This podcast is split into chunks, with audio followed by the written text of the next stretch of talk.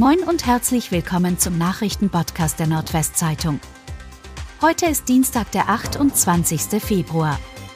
Und das sind die regionalen Themen. Armbrustschütze an Bremerhavener Schule zu acht Jahren Haft verurteilt.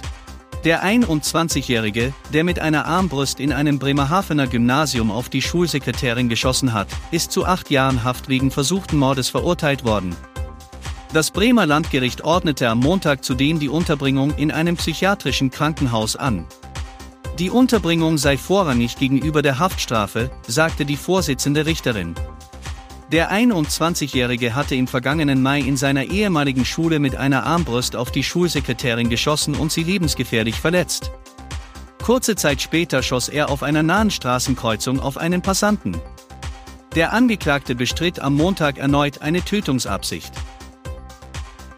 EWE will mit Bau von weiterer LNG-Anbindung-Pipeline im März beginnen.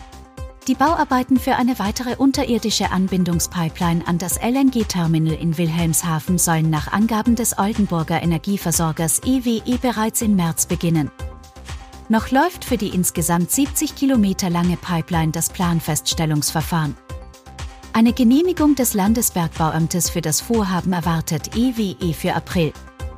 Mit einem vorzeitigen Baubeginn sollen erste Arbeiten an der Trasse aber bereits Mitte März starten können, wie der Energieversorger auf Anfrage mitteilte. Das sei notwendig, um im Zeitplan zu bleiben. Im Herbst soll ein erster Teil der Leitung in Betrieb genommen werden, mit der neuen Pipeline will EWE in Wilhelmshaven angelandetes Flüssigerdgas, LNG, nach der Umwandlung in den gasförmigen Zustand zu seinen bestehenden Erdgasspeichern in Nüttermoor und Jemgum im Landkreis leer transportieren. Winter in Niedersachsen war wieder zu warm. Im zu Ende gehenden Winter ist es wie in den vergangenen Jahren gewesen, die Temperaturen waren zu warm. Das gab der Deutsche Wetterdienst, DWD, am Montag bekannt. In Niedersachsen etwa habe die Durchschnittstemperatur zwischen Anfang Dezember und Ende Februar bei 3,7 Grad Celsius und damit 2,5 Grad über dem Mittelwert der internationalen Referenzperiode gelegen.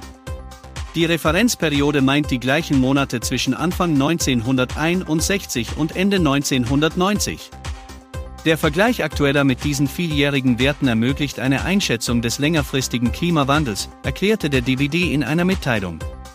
In dem Vergleichszeitraum lag die durchschnittliche Wintertemperatur für Niedersachsen bei 1,2 Grad.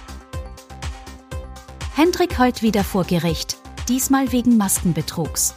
Vorwurfs der Verleumdung eines ehemaligen Ministers muss sich seit Montag der frühere Geschäftsmann Hendrik Holt erneut vor Gericht verantworten. Der schon im vergangenen Jahr vom Landgericht Osnabrück wegen betrügerischer Windkraftgeschäfte verurteilte Holt soll laut Anklage zu Beginn der Corona-Pandemie im Jahr 2020 über einen gutgläubigen Mittelsmann für 42 Millionen Euro dem Bundesgesundheitsministerium Schutzmasken angeboten haben, ohne jemals in der Lage gewesen zu sein, die Ware auch zu liefern. Es sei ihm allein darum gegangen, ohne Gegenleistung einen Vorschuss von 17 Millionen Euro zu bekommen. Das Bundesgesundheitsministerium lehnte das Angebot aber ab, Zahlungen wurden nicht an den Angeklagten geleistet. Frau nach Festival vergewaltigt, Oldenburger legt Geständnis ab. Weil er 2019 nach einem Festival in Hatten die Tochter seiner Bekannten vergewaltigt hatte, hat das Oldenburger Landgericht am Montag einen heute 55 Jahre alten Mann aus Oldenburg zu einer Gefängnisstrafe von zwei Jahren und zehn Monaten verurteilt. Damit bestätigte die Kammer unter Vorsitz von Richter Dr. Ralf Busch weitgehend ein früheres Urteil des Oldenburger Amtsgerichtes. Dieses hatte den Angeklagten in einem ersten Prozess zu gut drei Jahren Gefängnis verurteilt. Im Gegensatz zum ersten Prozess hat der Angeklagte am Montag nun ein Geständnis abgelegt und zugestimmt, im Rahmen eines Täteropferausgleichs der 28-jährigen vergewaltigten Frau ein Schmerzensgeld in Höhe von 3000 Euro zu zahlen. Das brachte ihm am Montag ein paar Monate Strafrabatt ein.